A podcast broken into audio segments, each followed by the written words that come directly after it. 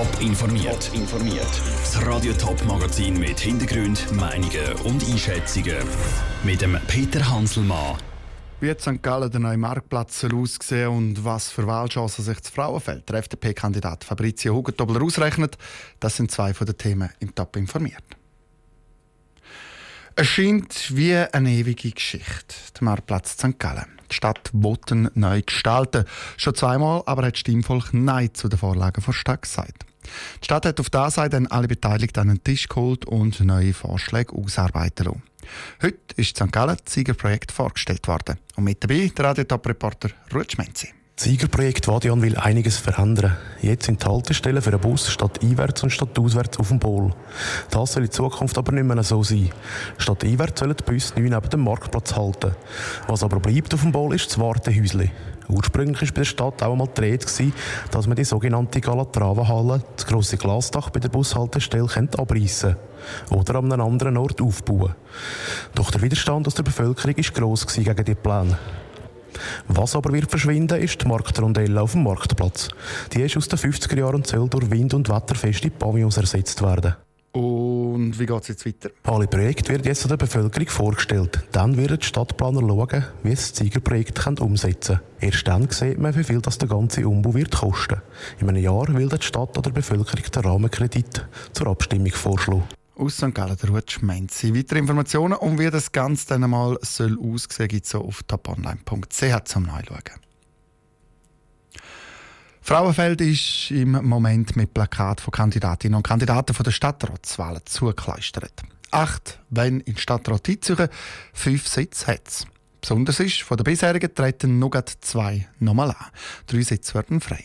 Der Patrick Walter hat sich im Vorfeld mit allen acht Kandidaten getroffen und ihren Puls gefühlt. Zum Beispiel auch der von Fabrizio Hugentobler, der für die FDP einen zweiten Sitz im Frauenfelder Stadtrat erobern Treffpunkt mit dem Stadtratskandidat Fabrizio Hugentobler ist die Friedenslinde auf einem Hügel oberhalb von Frauenfeld.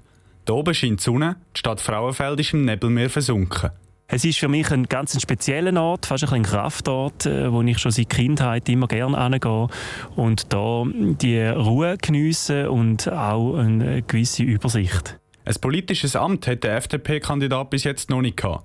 Trotzdem ist er überzeugt, dass er durch seine Arbeit als Amtsleiter Freizeitanlage und Sport das Frauenfeld auch in der Stadtpolitik den Überblick hat. Er sei bereit für den Stadtrat. Meine Motivation ist die, dass ich gerne noch möchte weiterentwickeln, dass ich die Stadt möchte auch gestalten können, mitgestalten können, zusammen mit der Bevölkerung. Und äh, das äh, ist eigentlich mein Anspruch, dass ich auch für die Bevölkerung da bin. Der 48-Jährige ist auch der Feuerwehrkommandant Frauenfeld. Einen politischen Grossbrand gäbe es Frauenfeld zwar nicht, aber es gilt, die Stadt für die Zukunft fit zu machen. Es sind sicher äh, Projekte wie die Mobilität 2030, die in aller Munde ist. Wir haben aber auch Chancen sonst in der Entwicklung, in der Gestaltung von Gebührlichkeiten, zum Beispiel Kasernenstadt oder auch Wohnen, wo man doch noch viel Potenzial hat. Das Potenzial will er bei einer Wahl zum Stadtrat ausnutzen. Wichtig ist ihm, dass auch die Bevölkerung einen Überblick über die Finanzen der Stadt hat. Bei allen Projekten ist wichtig, dass man die Finanzierbarkeit prüft, dass man den Bürgerinnen und Bürgern einfach auch ganz klares Preisetikett tut, was sie das wird kosten in Zukunft.